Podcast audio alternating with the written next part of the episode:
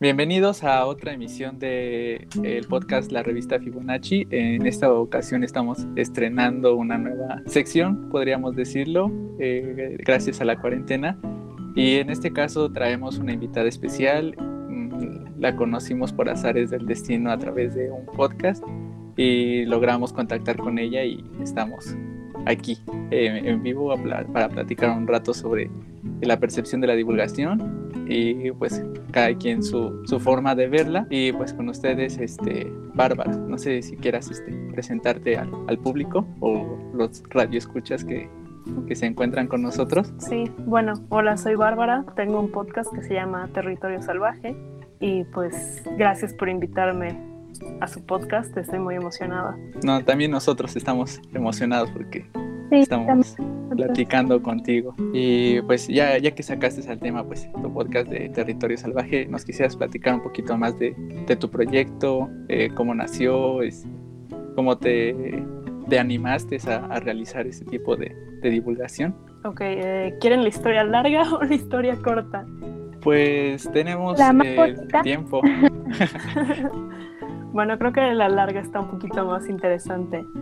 Pues cuando era chiquita em, me gustaba leer libros de animales y los leía en voz alta y pretendía que estaba como en un documental. Entonces desde muy chiquita me gustaba toda esta onda de los documentales y los animales.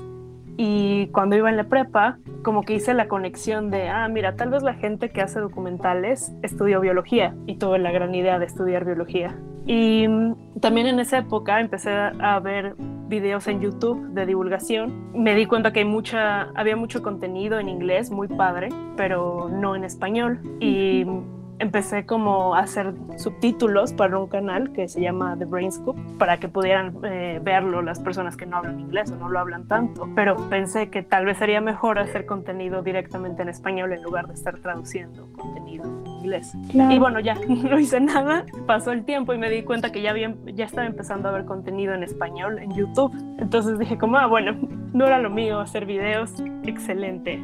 Seguí estudiando biología, muy feliz hasta que en algún momento me empezó a dar por escuchar podcast, pero realmente no escuchaba muchos podcasts de ciencia hasta que me entró como la curiosidad de, pues, debe de haber material de eso. Lo empecé a escuchar y, sorpresa, no me gustó.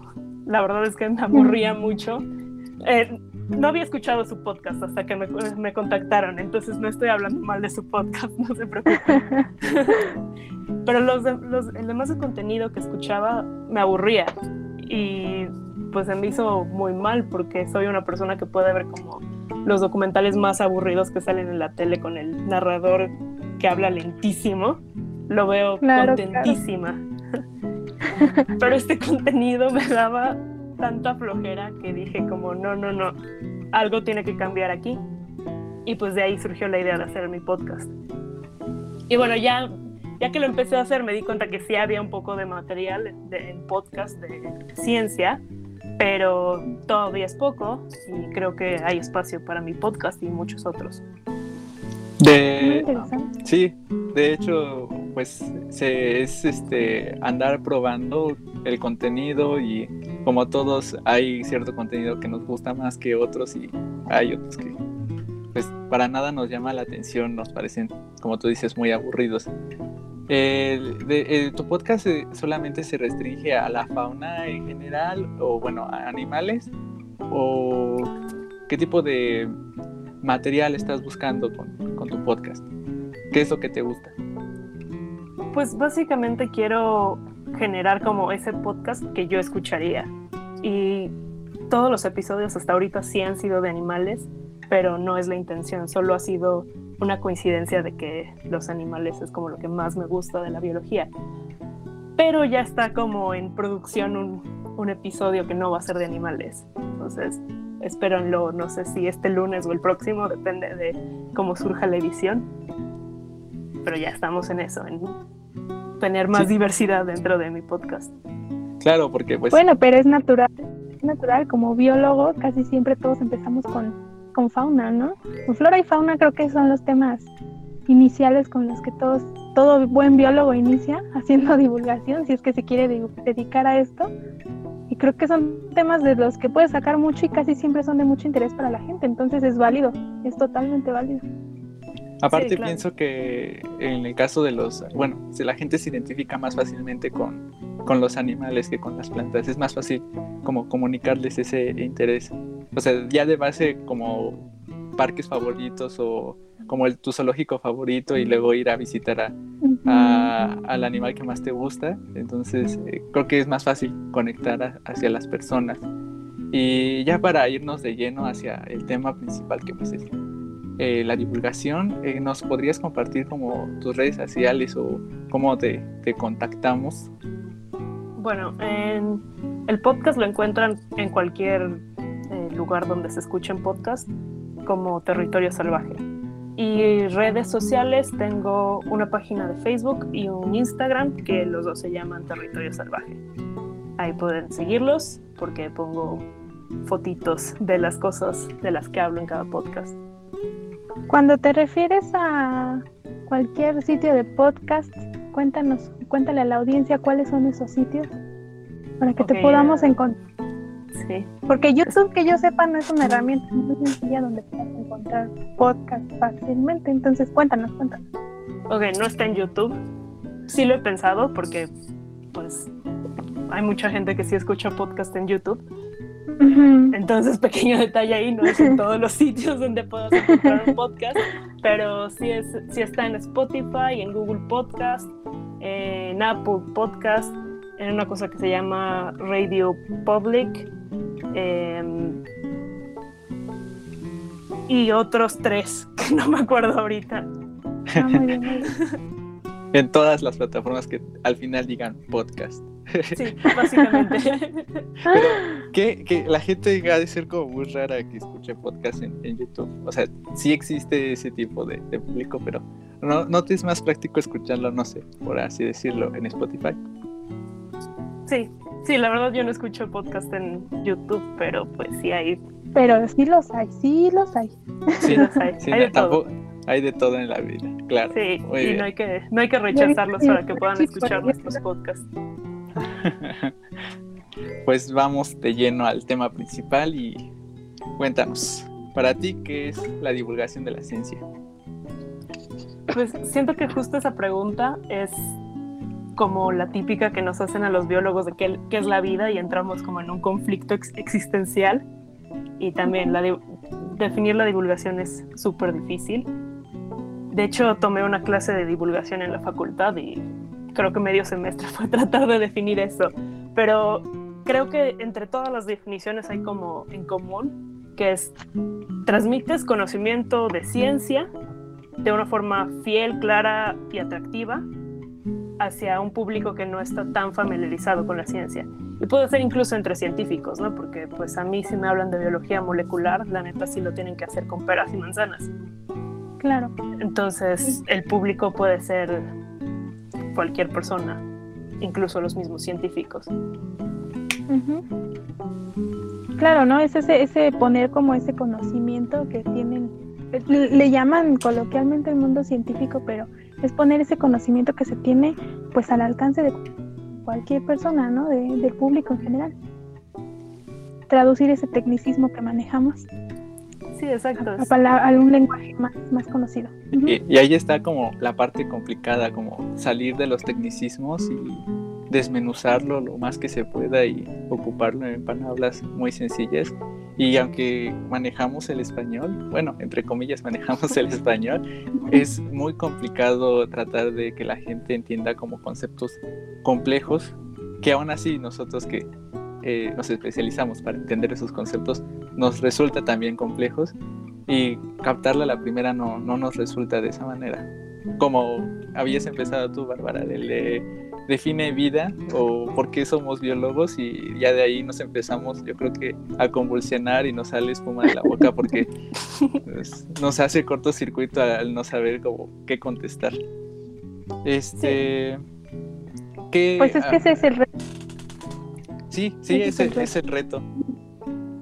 y mucha gente también, a veces, no, sé si es como vocación o es algo que tenemos que estar trabajando todo el tiempo como, como investigadores de, bueno, ya, ya entiendo eh, estas complejidades que hay en, en, animales y plantas, ahora cómo logro este, transmitirle esto que acabo de entender o descubrir a una persona que no estuvo metida tanto en mi trabajo como yo lo estuve. Claro.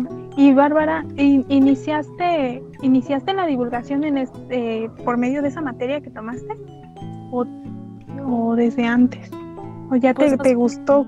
Es que bueno, yo lo digo particularmente porque igual yo hago divulgación desde muy niña, pero no sabía que era divulgación. O sea, yo conocí el término ya hasta la carrera y terminando. Entonces por eso, por eso te hago esa pregunta.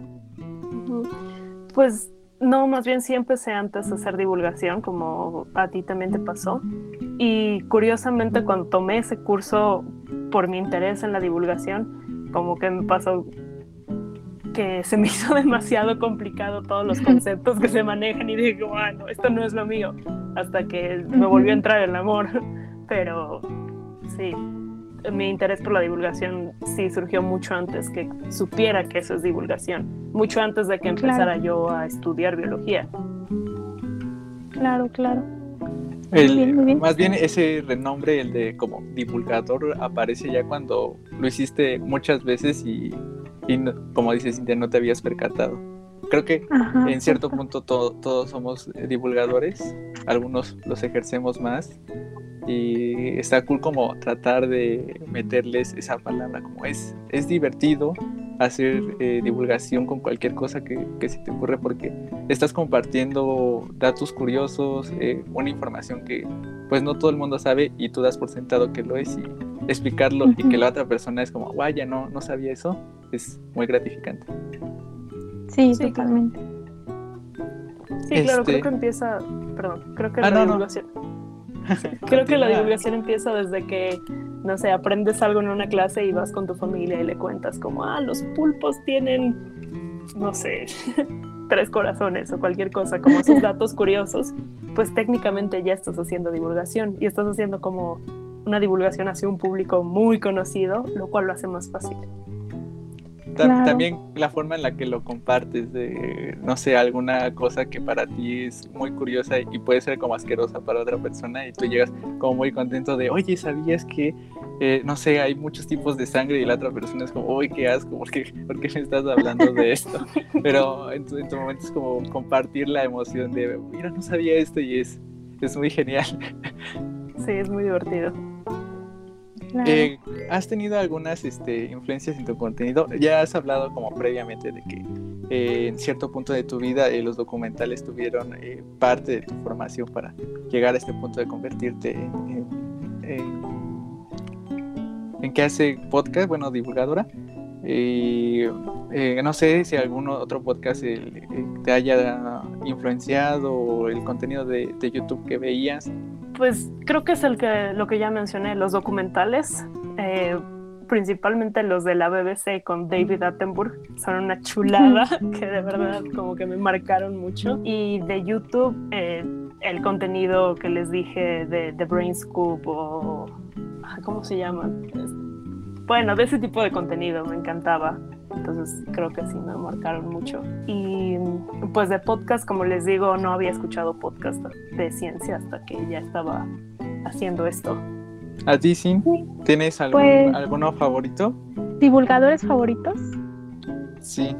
Pues, pues claramente sería una ofensa no mencionar a Lascano.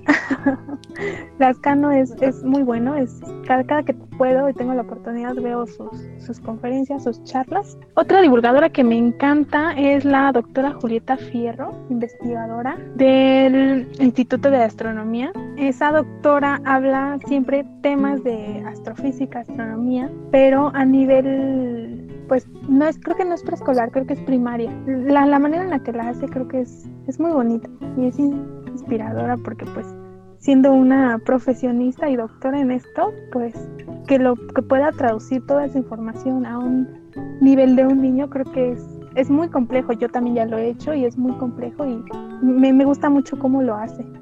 Creo que otro de los divulgadores que me gustan mucho es Stephen Hawking. Yo sé que a lo mejor es un, es un cliché, pero, pero ese humor como un poco negro que tenía es, es es muy, muy bueno. me gusta bastante. ¿Tú, Army? Físicos con humor negro. Vaya, es una mil coincidencia. pues siento que como compartía Bárbara, el origen también de un biólogo es el contacto con los documentales. También me sentí un poco influenciado. Totalmente. sí, este, como la narrativa a veces sí se puede tornar aburrida, pero hay otros que eh, llevan un, no sé, un tono muy monótono y de repente ahí te metía un chiste que era muy malo, pero ya rompía totalmente el esquema del documental y como que le volvías a agarrar en el interés. Este, yo mi, contacto con los documentales fue más con el, canal 11, eh, luego ahí tenían sus retransmisiones de documentales. Y, yo creo que también por eso me hizo como biólogo, por la forma en la que hacían las tomas, eh, también la, fotografía que, que, hacían me parecía muy increíble y en su momento no sabía cómo lograban como capturar esos momentos. No sé, el de el pingüino alimentando a su cría y, y luego también me ponía triste con como los giros inesperados en el que el, el, el, el cazador, ajá, el cazador y la presa, es como, primero te presentan el pingüino y es como, ay, qué bonito el pingüino y es como, pero detrás de las colinas estás echando ¿Ya que le agarraste amor? Sí, es, es, como tu personaje favorito de, de, tu libro o de la serie y, es como, no, este va a sobrevivir y de repente es como al, siguiente episodio se muere, muerte trágica. Y es como, no, ¿por qué? ¿Por qué lo mataron? Existe, este, existen como estos documentales estilo novela, ¿no? Que hasta les ponen nombre a los animales y, es, la familia, la, mamá y... Este es Tommy. Es su primer día en la sabana. Y es como, no, Tommy, no vayas hacia el león. Eh, pues totalmente, totalmente. De, eso yo creo que serían como mis contactos de, bueno, de influencia de divulgadores. desconozco mucho como sus nombres, no estoy muy adentrado. Eh, de divulgadores con, el título, pues sí, como mencionabas, este, Lascano, eh, Julia Carabias, Julieta Fierro. Mm, también. Igual eh, es un poco triste que, no, bueno, y también tienen el sentido de que sean reconocidos, pero yo creo que también hay un trasfondo de otros divulgadores que desconocemos, pero se desconoce tanto esta área que también se desconocen ellos y por lo tanto no, no los podemos mencionar, pero yo supongo que tienen un excelente contenido para hacer contacto a la gente y pues es algo muy apreciado porque no todos se dan como esa oportunidad de tener el contacto con, con gente que, que no conoce, pero que quiere transmitir el, el, conocimiento que tiene, lo mucho o poco que tenga. Y creo que ya estoy tocando uno de los hilos como de que son una de las motivaciones para hacer este divulgación, como que te vas encaminando, no te das cuenta, pero es esa emoción que antes habíamos mencionado de contar algún dato curioso, ya con eso ya nos estamos convirtiendo en, divulgadores y esa es una motivación muy grande. Pero ¿qué otra cosa nos, nos, podría motivar para hacer este tipo de cosas? A ver, Bárbara, pues, cuéntanos. en mi clase de divulgación siempre decían que cada vez que vas a hacer un producto de divulgación tienes que pensar primero en una problemática. Entonces planteaban que la divulgación siempre viene de tratar de resolver una problemática. Y yo, o sea, yo creo que sí es una muy buena forma de, hacer divulgación, pero no creo que deba ser siempre así. Yo creo que genuinamente puede ser venir de un deseo de compartir y que debería de ser de haber más eh, divulgación solo por el hecho de compartir y de querer enseñar como el mundo maravilloso que existe y que muchas personas no podemos ver a diario. Sí, justamente, porque, eh, bueno, yo también igual las clases que he tomado sobre divulgación casi siempre parten, a parten del deseo de querer compartir. Sería a, ti como te comenté, enseñaron o te, te, dijeron que es a partir, podría ser a partir de una problemática, como que, un ejemplo para, para poder aterrizar esta idea. Pues se me ocurren ahorita dos proyectos de divulgación que, están, que son muy recientes. Uno es con toda la situación del COVID y todo eso.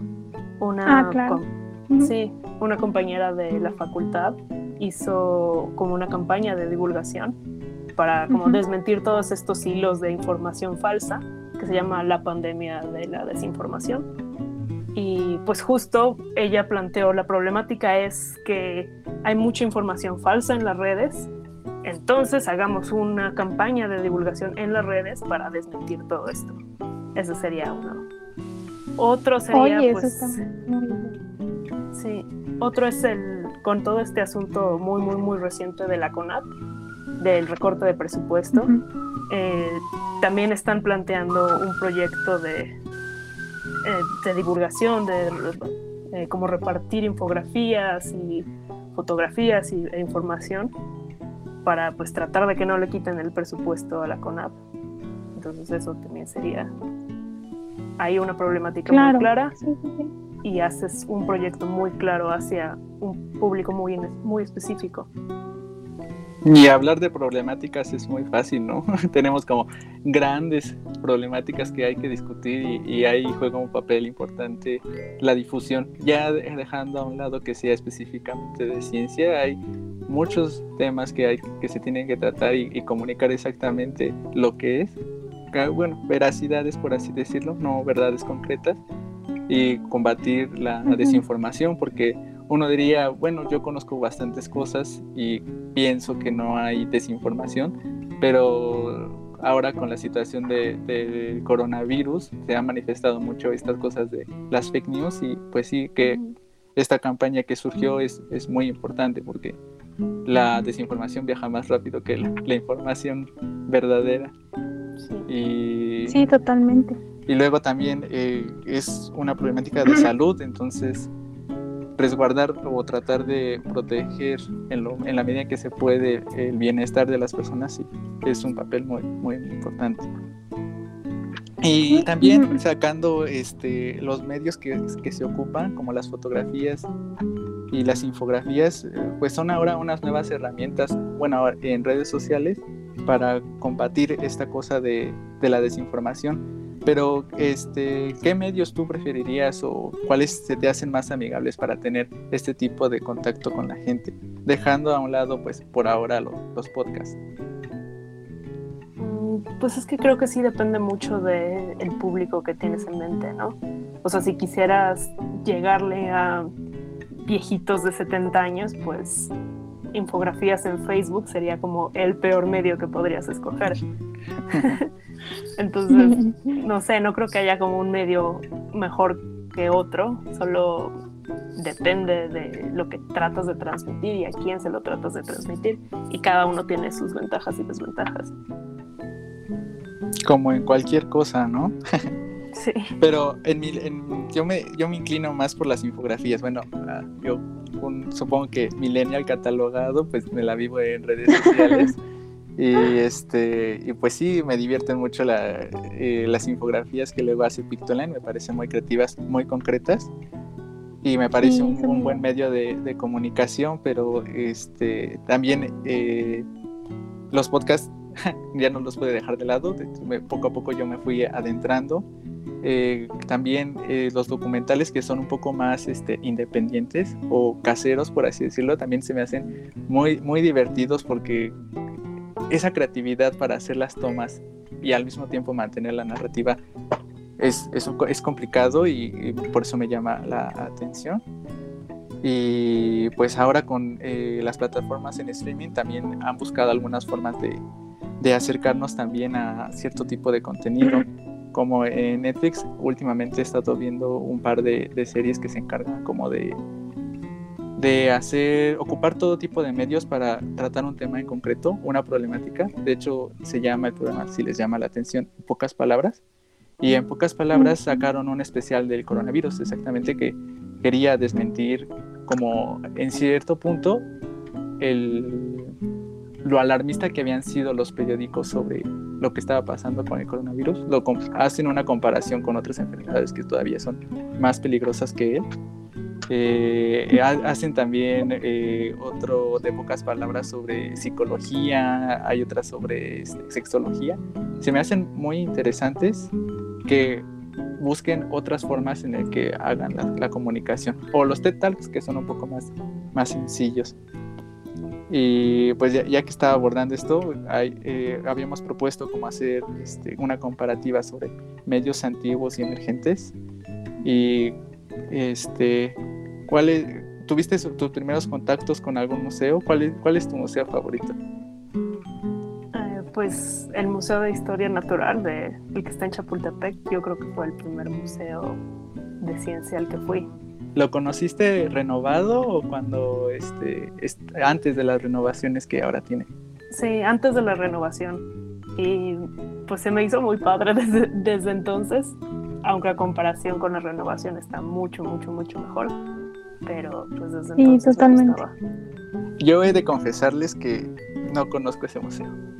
¿Cómo? No, sí, soy, soy la decepción de los biólogos, no, no cumplí. Te lo estás perdiendo porque en verdad creo que igual también yo lo conocí antes y después y creo que el después es, es de verdad es totalmente diferente, o sea, mantiene como la esencia, pero es mucho más interactivo con el público.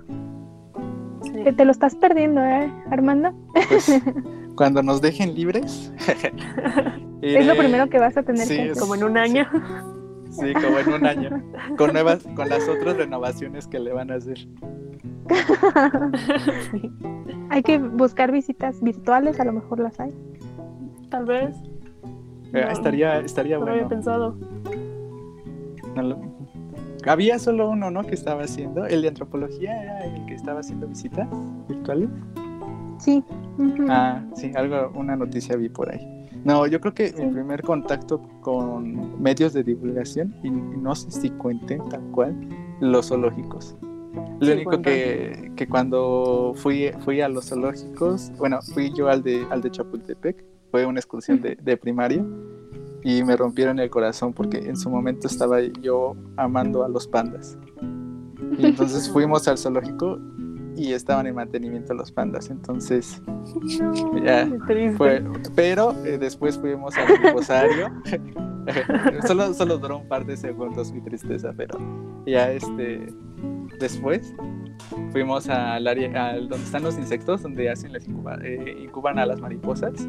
Ajá. Y ya con eso, sí, ya fui muy, muy feliz en el mariposario.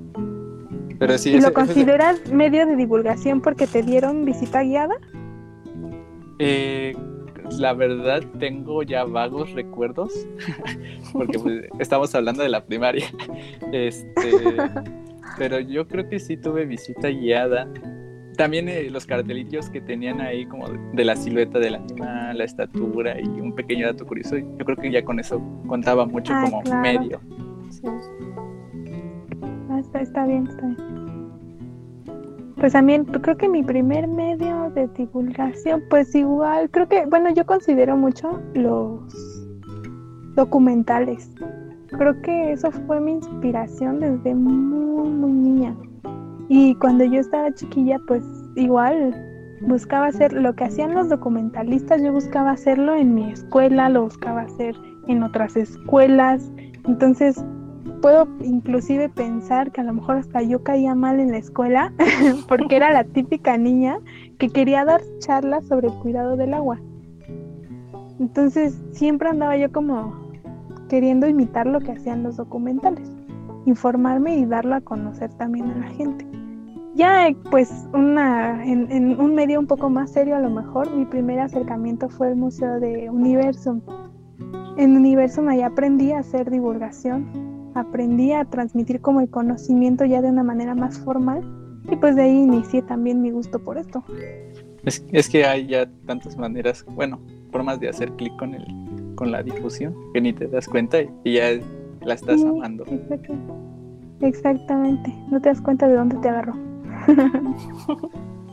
y también es, es muy versátil, como nunca sabes en qué momento estás haciendo como estás empezando a hacer la divulgación. No hay como un lugar específico, no es como tengo que ir al laboratorio para hacer divulgación, sino que, no sé, te puedes subir a un microbús y como si fueras vendedor ambulante, es como, hoy les vengo a hablar sobre los animales que hay en la Ciudad de México, ¿no? Y es como, en este lado pueden voltear y ver un zanate. Y ya con eso, yo creo que cuenta como divulgación, porque ya... Cuenta, es que, ¿sabes qué? Yo creo que el chiste es saber que estás haciendo divulgación o sea, una vez que ya te das cuenta que lo que estás haciendo es divulgar, es ahí cuando ya te toca como esa responsabilidad de hacerlo bien y de hacerlo profesionalmente.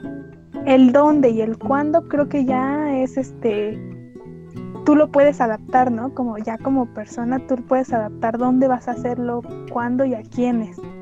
Pero lo importante yo creo lo primero es darte cuenta que lo estás haciendo, informarte, educarte para poder hacerlo. Y ya de ahí parte a nuestra siguiente pregunta, que es, ¿dónde sería el mejor lugar para hacer divulgación? Eh, en la calle de Madero. no sé, pero me dieron Te ganas quedas sin garganta.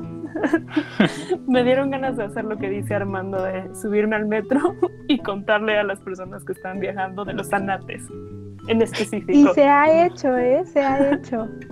Hay Eh, varios proyectos que hace el Museo de la Luz, este, en donde se ha hecho divulgación de la ciencia en el metro. Entonces, igual si te interesa, puedes acercarte a esa, a esa institución y preguntar y que te pueden, posiblemente hasta te puedan apoyar. Aunque está difícil la Ah, competencia, ¿no? Competir con, el, Con con el los... con los con ambulantes. Eh, Sí, no sé cómo hablan tan fuerte. a lo mejor practican en un metro falso ahí, en sus casas gritando. Ta- También competir con el señor que se acuesta sobre los vidrios. El, loco vagabundo, sí. bueno. Pero ha, ha de ser un, un reto. Esto, ya- yo siento que es totalmente un reto. Bueno, la verdad yo los proyectos que he visto los hacen entre estación y estación, no los hacen en el vagón. Supongo que debe ser por eso, eso mismo, ¿no? O sea, para no competir. Pero Ah. este, por el nicho. Ah, Claro. Pero eh, pues quién sabe, igual to- igual se puede hacer, no sé, habría que preguntar. Y hacer divulgación a las 5 de la mañana en Metro Pantitlán.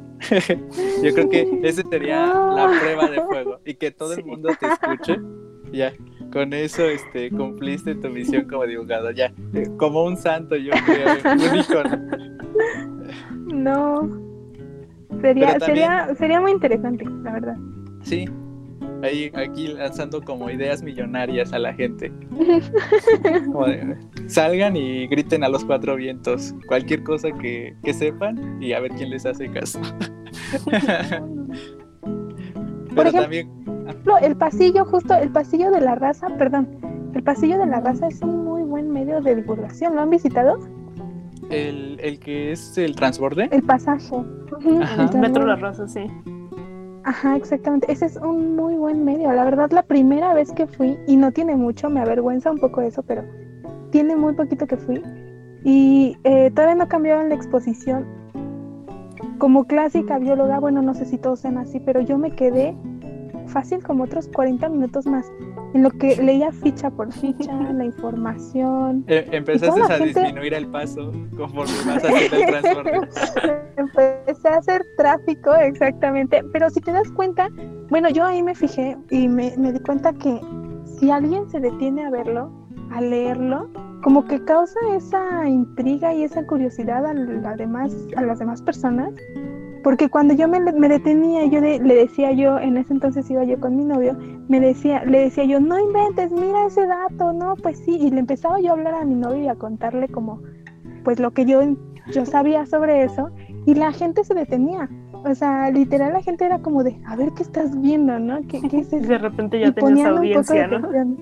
Ándale, sí, literal me quedé como con dos o tres personitas que les interesó y que incluso al final de- del recorrido ya me dijeron, oye, es que yo nunca había puesto atención, o sea, llevo años pasando por aquí, van diferentes exposiciones y nunca nos habíamos dado cuenta, ¿no?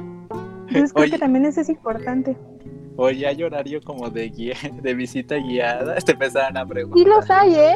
Sí los hay, sí los hay, pero son muy, ah, no son tan conocidos.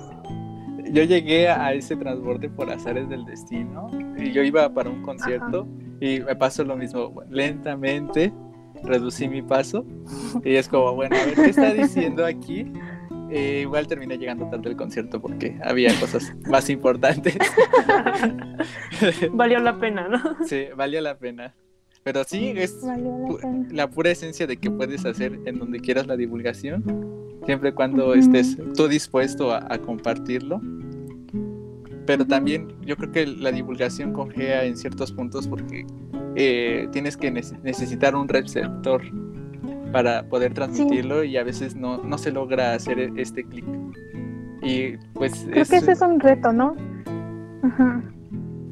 Es el reto creo que de los divulgadores, como hacer ese clic con el público o con tu público, porque también creo que es importante mencionar la divulgación, siempre que se va a hacer, necesitas fijar un público, ¿no? ¿A quién vas a ir dirigido para poder, em, poder estructurar el lenguaje que vas a utilizar?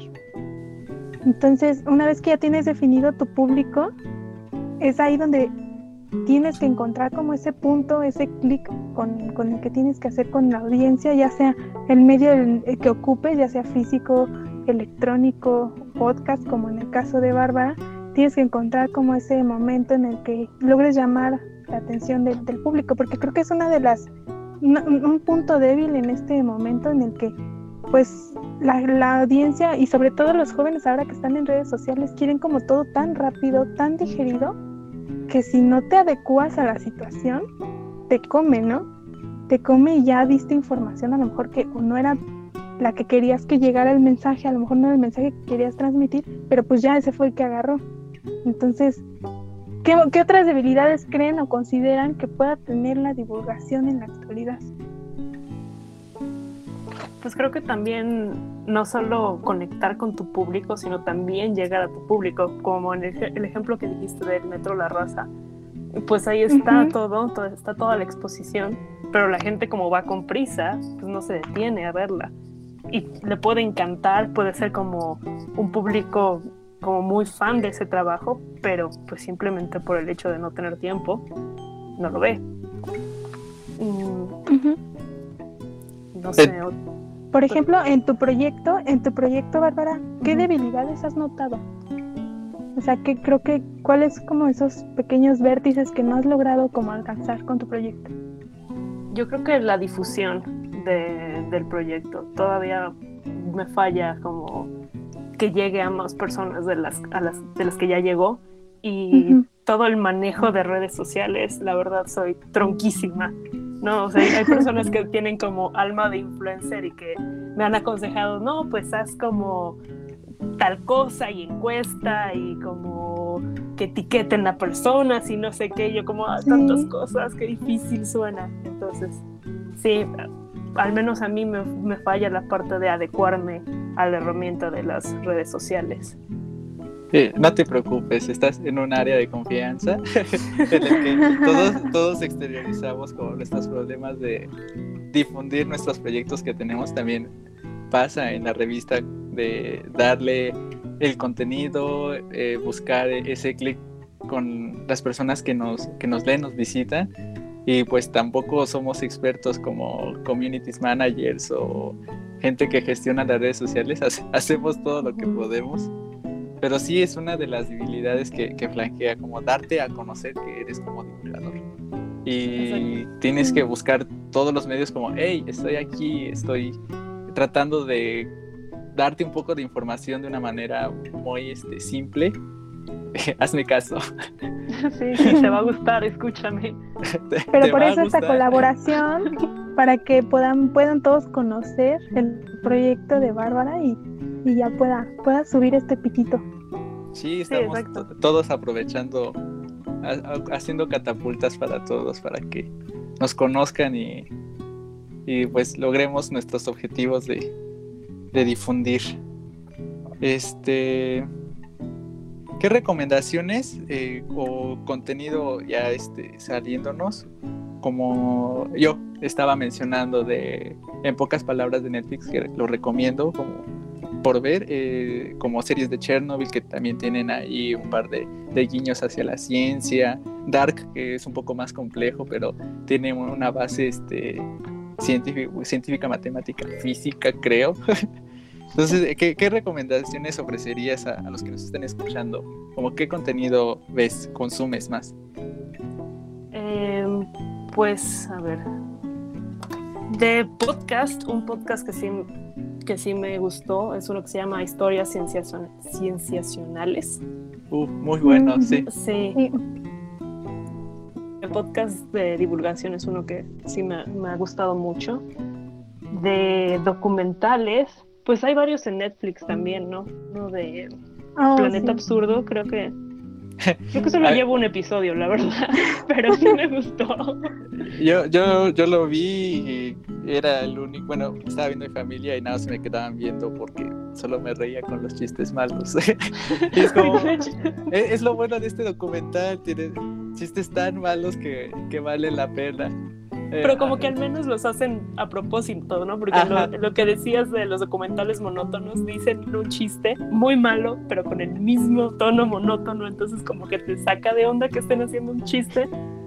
Pero sí, pero al menos Planeta Absurdo lo hace como a propósito y sí hacen, creo que hacen, hacen como voces de los animales y así, eso está muy padre ellos sí reconocen que es un mal chiste. Exacto. Están orgullosos de su mal chiste. y eso lo hace un buen chiste a la vez, ¿no? Sí, que le echaron ganas, te da risita. Eh, también está uno de Attenburg en Netflix de Our Planet. Seguramente ya muchos lo vieron, pero wow, gran documental, me encanta. Y de libros, pues cuando mencionaron a Julieta Fierro, me acordé de un libro que sacó, yo creo que hace mucho, porque me acuerdo que lo fui a comprar de niña. Era como el libro de las cochinadas o el libro de la caca, algo así. Sí, está buenísimo. Buenísimo. En mi alma escatológica lo amo tanto.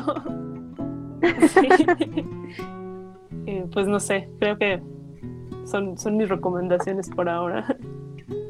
por ejemplo, para alguien que quiere iniciarse, perdón, para alguien que quiere iniciarse en, en la divulgación, Bárbara, ¿qué, ¿qué le recomendarías? Mm. De a lo mejor, no sé, igual, eh, algún contenido o, ¿cómo, le iniciar, ¿cómo le recomendarías iniciar en este mundo? Pues yo creo que lo primero sería justo encontrar el contenido que quiere compartir o por qué quiere compartir ese contenido. Y de ahí como que es más fácil plantear en dónde lo quiere compartir todo eso. O sea, yo creo que solo es como cosa de sentarse a, pensarlo un rato y va, surgiendo, creo.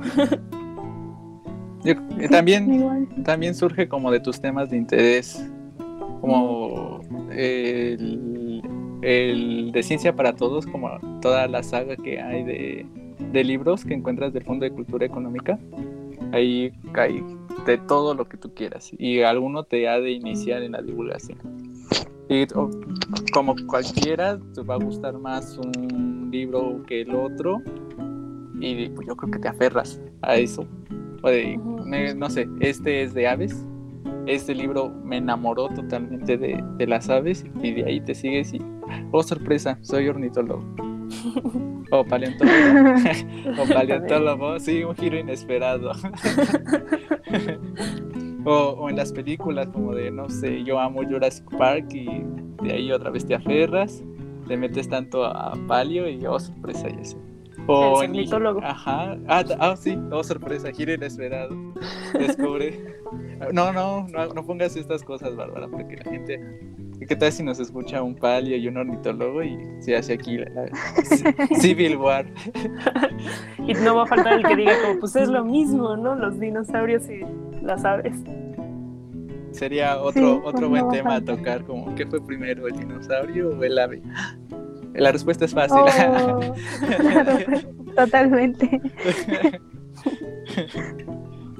Pero sí, es cualquier medio te puede iniciar a a ser divulgador, otra vez dejando a un lado que sea específicamente de ciencia, están las, las revistas de tecnología, a lo mejor tienen un enfoque más hacia, hacia la ingeniería o las revistas médicas, eh, tratamientos, farmacología. Y de ahí, pues, otra vez te aferras y transmites lo que sabes. Mm, pongo como ejemplo a lo mejor una, una, enfermera que todo el tiempo va a ver este, casos o ve a sus pacientes regresa del trabajo y luego te comparte, te cuenta la historia como, no, pues este, hoy el día estuve con este paciente, tenía estas, esta enfermedad y, como que conforme ella te va contando el chisme, te vas adentrando y luego te cuenta la enfermedad y cómo le está dando tratamiento y yo creo que ya con eso también cuenta como divulgación. Entonces, este, pues sí, eh, con cualquier cosa ya empiezas a ser divulgador. Y ya... Con este, cualquier cosa. Sí, con cualquier cosa, sí. Hasta con la caca, como habían dicho. la caca es el mejor tema para divulgar. Sí. No, pues, pues, es como un tema que todo el mundo quiere saber, pero nadie se atreve a hacer la pregunta. Exacto. Y, hay gente que... Sí, es tema incómodo, pero todo el mundo quiere saber qué, qué pasa ahí. Sí. Eh, eh, creo que deberíamos hacer un podcast. De caca, sí. Como, el de 31 minutos de la ruta de la caca, algo así. Todo sobre la caca. Este, y ya para adentrarnos a nuestro último tópico, este, y eh, justamente la herramienta que estamos ocupando pues es el podcast para darnos a, conocer y, y, hablar. Este, ¿por qué crees que los podcasts se hayan restringido tanto a, o haya más en inglés y no en español? ¿Y por qué hay de todos temas exceptuando ciencia o es menor la cantidad de podcasts?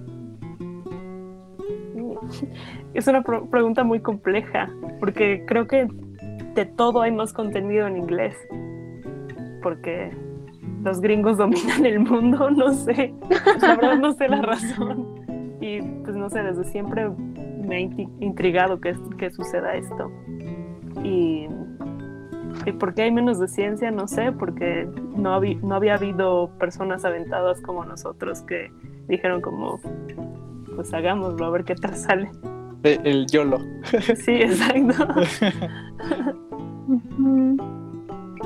A, lo mejor porque les inculcan más, eh, no sé, ser divulgadores o no ser tan, tan herméticos con sus investigaciones y busquen formas de, dar a conocer este, pues lo que están haciendo y pues la necesidad de conseguir los financiamientos, ¿no? Porque también eh, la divulgación juega un papel importante en, en los laboratorios para que sigan haciendo investigaciones. Y pues no todas veces se consigue porque nadie sabe que estás trabajando en un laboratorio y qué estás haciendo.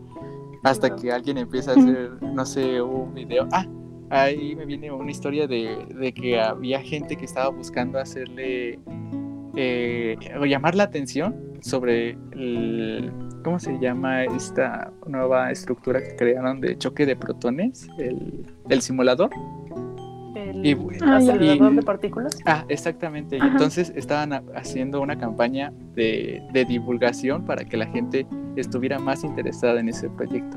Y entonces el coordinador llamó a diseñadores de moda, a youtubers y todo eso para tratar de que la gente llamara la atención. Y al final resultó, bueno, esta historia fue contada por una conferencia a la que fui de divulgadores este, y ya para lograrlo, ya tenían todo el material, lo lanzaron, pero el número de, de visitas hacia el proyecto pues no fue tan significativa como esperaban, hasta que una chica que trabajaba o estaba haciendo su servicio en ese en esa estructura hizo un video rapeando rapeando con el conocimiento que tenía sobre sobre protones moléculas y lo subió así, otra vez yo lo. Y con eso dio a conocer todo sobre el simulador. entonces, yo, yo creo que este de los podcasts en ciencia y por qué hay más en, inglés yo, es debido a eso, como que eh, buscan formas de mantener sus proyectos vivos. Y pues nosotros ahora nos estamos aventando a, a una tierra virgen, por así llamarlo, de podcast de ciencia en español. Y pues otra vez perseguir nuestro objetivo de que más gente se acerque a la ciencia.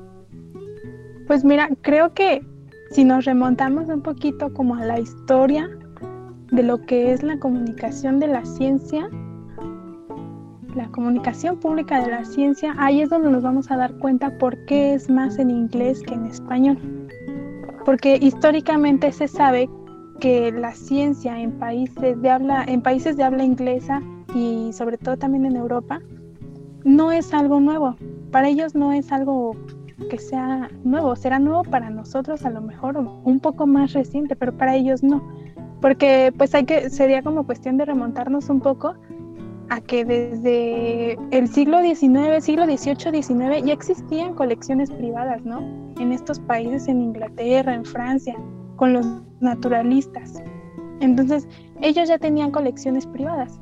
Por lo tanto, pues se comenzó a hacer la, la, se comenzó a abrir las puertas de estas colecciones privadas para justo como lo, lo que comentaba Armando, recibir un financiamiento y que ellos pudieran seguir con sus investigaciones y con sus exploraciones. Entonces, de ahí yo creo que surge que ellos llevan más tiempo realizando divulgación que nosotros. Por eso es que tienen más material. Yo lo atribuyo a eso. Pero les vamos a dar batalla ahora que, empezamos esta colaboración. sí. sí, también puede ser como algo cultural precisamente porque ya lo estaban haciendo desde hace mucho. Pues surgen más personas que se interesan en hacerlo y pues hacen más contenido y así se sigue como una cadena. Exactamente, y como comentabas, Bárbara, creo que todo inició desde una problemática, ¿no? De esto de donde empiezan con recortes de presupuesto y lo único que se les ocurre fue abrir las colecciones y, y pues también empezar a recibir un poquito del dinero de al abrir estas colecciones y pues ya con eso empezar a financiar ciertas cosas, como pues como se comentaba, ¿no? Desde desde hace rato. Y esa cosa de, los financiamientos pues también cae en la divulgación. Claro. y pues también para, y también, y también para hacer un, buen podcast. Entonces también... Eh, un buen podcast. Un buen podcast, sobre todo como eh, como somos algo improvisados, bueno, no improvisados, sino que estamos iniciando en, estas áreas, pues buscamos también formas en que la calidad que tenga nuestra producción sea la mejor, con lo que se puede, pero también buscamos formas en que pues mejorar y, ir escalonando. Entonces, ¿qué, proceso ocupas o, o lo que llevas realizando para tu podcast? ¿Es fácil hacerlo? ¿Qué dificultades has tenido? ¿Tus tropiezos?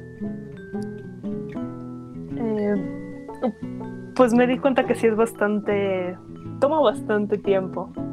O sea, desde, desde que te planteas un tema y te pones a leer sobre el tema y luego dices como, ok, ya tengo toda esta información, ahora cómo la voy a presentar.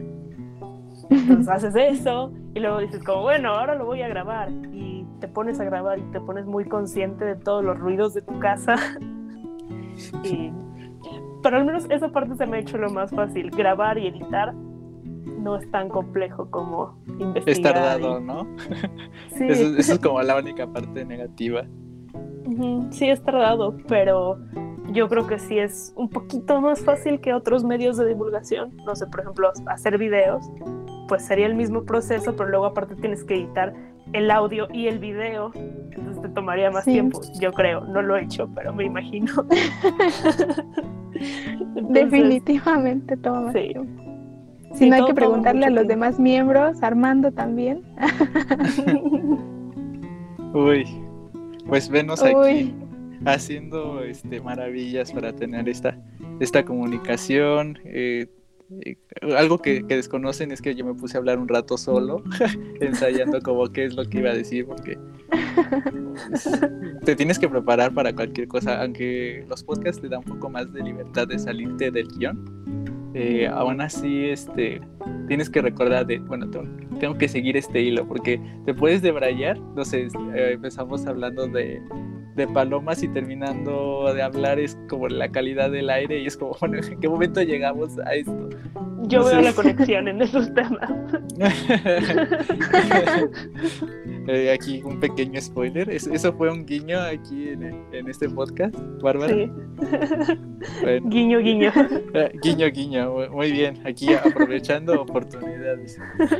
Este, yo, este, buscando, eh, no sé, unos audífonos que me permiten hablar bien para, para comunicar y que el audio cuando sea procesado, bueno, se pase a edición, se aproveche lo mejor que se pueda. Es, y pues con lo poquito que tienes dar lo mejor. Sí. y, de ahí ir avanzando. Sí, sí es muy complicado hacer un podcast. ¿Y qué, qué recomendarías tú? Como si alguien que nos esté escuchando esté también dentro de, de, la ciencia y es como, bueno, bueno, me parece interesante lo que están haciendo. ¿Cómo le hago? O que tenga la cosquillita, así como dijo Bárbara, que no le gusten tanto las cámaras y que prefiera hacer el podcast. Ah, eso también es le una, recomendarías? ¿Qué le recomendaría si fuera hacer como su primer podcast? Pues puedo contarles lo que yo hice. Lo que hice Cuéntanos. fue grabé Ah, ok. un episodio. Ya, ya empezamos con el tutorial de qué no debes de hacer para- en un podcast. Tomen Sí, apunte, exacto. por favor. Sí, bueno, lo que hice fue como saqué como información de equinodermos comestibles, de hecho sí es el primer episodio, y lo grabé. Entonces dije, bueno, antes de sacarlo como al aire donde cualquiera lo puede ver, se lo mandé a varios amigos, sobre todo amigos que no son biólogos, y les dije como por favor escúchenlo y critíquenle todo lo que puedan. Y, oh sorpresa, le criticaron muchas cosas. Entonces, Sale Eh, mal. ese episodio no es el mismo que está en, en Spotify. Lo volví a grabar porque sí fue un desastre. Pero bueno, la Porque el problema fue el, el lenguaje técnico. o- yo creo que sí, principalmente eso, que hablaba con, con- como con voz muy académica. Entonces, Mm. hacía chistes y todo, pero sonaba todo muy académico. Y Claro. aparte fue como antes de, de la idea de tener un copres- copresentador que pues comen- hiciera comentarios y contara sus anécdotas de, de su niñez. Eh, entonces era muy monótono porque era solo yo hablando. Ni siquiera duraba tanto, pero pues era, sí era medio aburrido ese primer intento. Pero yo creo que sí sirvió mucho que lo escucharan personas y lo criticaran y creo que mejoró muchísimo a partir de eso. Sí. Totalmente, creo que es una muy buena recomendación. Sí, Sí, o porque sea, sí, siempre, siempre es importante, perdón, este, todo, ¿no? Todo lo que haces de divulgación. Yo también eso es lo que hago, la verdad. O sea, yo cuando, cuando hacemos algún tipo de infografía o pues este, vas a dar información, casi siempre también se lo doy a, a gente que no tiene nada que ver con la biología ni con la ciencia, para ver qué tan, tan entendible fue el mensaje. justo. Sí, porque creo que sí nos pasa mucho como divulgadores de la ciencia que pues llevamos tanto tiempo inmersos en el mundo de la ciencia que ya se nos olvida qué es básico y qué no es básico. Y sé que suena así como un poco mamón, pero pues pasa, ¿no? O sea, llevamos muchos años, al menos cinco de carrera. Entonces, Sí, pues sí hace falta tener a alguien que te diga como esto no se entiende. Por ejemplo, ahorita que yo tengo como mi copresentador el señor Sombra, antes de grabar el programa le mando el guion y pues a veces sí me dice como "Pues, no se entiende esto o está medio raro que empieces por esto y ese tipo de comentarios ayuda a que salga bien y entendible. Sí, totalmente. Mm, Pues entonces consideramos que el podcast es un medio más sencillo para hacer esto. ¿Podría decirse que es más fácil que otros medios? Que algunos supongo que sí, pero tampoco lo consideraría como súper fácil. No sé. No, Yo creo que todos tienen como sus dificultades, ¿no? Y Creo que es fácil para quien no quiera presentarse en público, ¿no? puede ser. Sí, porque Porque te sí, puede dar más trabajo. pena. Ujú. Sí, totalmente. Y ahora, por ejemplo, ya nos hablaste de tu primer podcast, pero ¿qué otros temas, así como raros o extraños, se te ha ocurrido para algún podcast o incluso que tu audiencia te haya pedido para algún podcast? Cuéntanos un poquito sobre eso. Pues, por ejemplo, el tema que trataremos cuando grabemos nosotros el episodio de Territorio Salvaje, o sea, ustedes como invitados, el del guiño, guiño, las palomas. Esa fue idea de, de Marina, que es una amiga mía que pues, salió en el segundo episodio. Eh, me, me pasó la idea de ese tema. Eh, no sé, otros temas que... Tengo una lista, pero no la tengo aquí conmigo, entonces como que me están agarrando en curva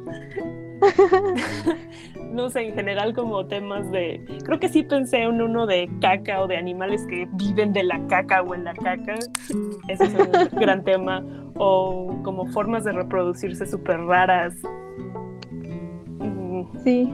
Sí, ¿Y son temas que te han lista. pedido o que se te ha ocurrido?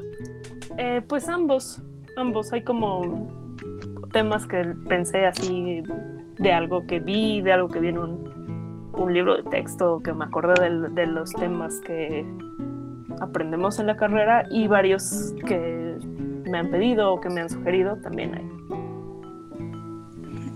Está, muy bien, está interesante. Aquí no nos han pedido, ¿verdad, Armando? No. Creo que algo como raro, extraño, no, creo que no. Por ahora. Sería interesante, sería interesante abarcar un tema a ver cómo, cómo nos va. igual lo que, lo que nos escuchen nos vayan diciendo como que, que les llama la atención de cosas extravaganzas que hay en todo el mundo. Podríamos hasta hacer una SMR con cualquier cosa vegetal que encontremos.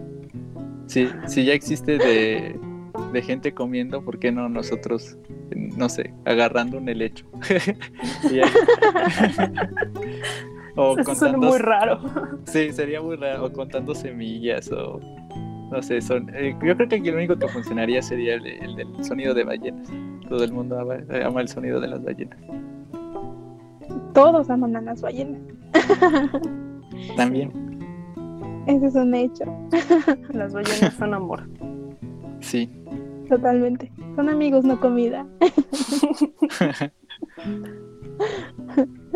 bueno, pues ahora que estamos en, en estos temas, ¿alguna anécdota, Bárbara? ¿Alguna anécdota que te haya sucedido mientras grababas un podcast? Algo, pues no sé, que te haya sucedido. Pues la verdad es que hasta ahora no, solo mientras grabas empieza a haber más sonidos de lo que normalmente hay y te hablan por teléfono, tu celular empieza a vibrar porque te llegan un montón de mensajes y no te habían llegado mensajes en todo el día. o, los perros, o los perros empiezan a ladrar de la nada, como que sí, básicamente mi mi problema han sido los sonidos extraños. Colchones, refrigeradores, estofas, lavadoras. Ándale. o, el, de tu casa ronda más el de tamales oaxaqueños. El de los tamales, sí. Uf. O también pasa el afilador de cuchillos. Ah. Que hacen como un pitidito extraño. sí, sí. sí. Como de globero. Ajá, ándale. Aquí Armando tiene una muy buena, cuéntale, cuéntale. Eh, igual cuentas eh, sobre las iniciaciones de, la revista y también explorando los podcasts. Entonces, este, íbamos a hacer nuestro especial de Navidad. Y pues ya nos habíamos explayado, nos quedó bonito, dos horas hablando. Y pues obviamente había un par de cortes que hacer y de repente nos dimos cuenta que no habíamos no habían grabado. sí. La maldición de, los que hacen podcast.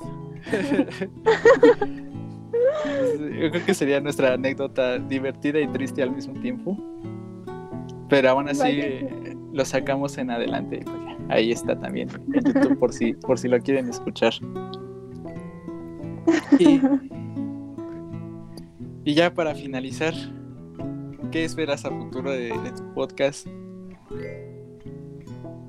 Pues como les empecé a decir, aprender a hacer como ese manejo de redes tan extraño y pues poder llegar a más audiencia. Ese sería como paso número uno. Y después sí tengo en mente como, no sé si han visto que hay algunos podcasts que sacan el podcast en las plataformas de podcast y aparte en YouTube tienen como el video como de las personas ahí hablando. Sí me gustaría hacer eso en algunos episodios. Eso suena divertido. Más trabajo, pero sí, sí me gustaría. Y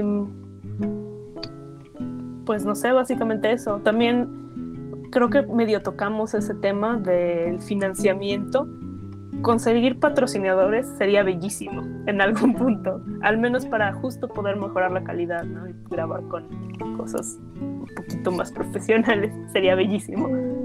¿Qué patrocinador andas buscando? A ver, ¿es tu momento de sacar tu publicidad? no sé, la verdad no, no he tocado como, no me he puesto a investigar tanto eso porque pienso que primero tengo que conseguir más audiencia antes de que alguien pueda decir como, ah, sí, vamos a patrocinar este podcast que escuchan dos personas, pues no. A lo mejor sí. Todo puede pasar. Puede ser Coca-Cola que me patrocine, ¿no? Sería terrible Coca-Cola. sería el acabose. Sí, sería horrible. Si, estás escuchando Coca-Cola, no, gracias. Tú no.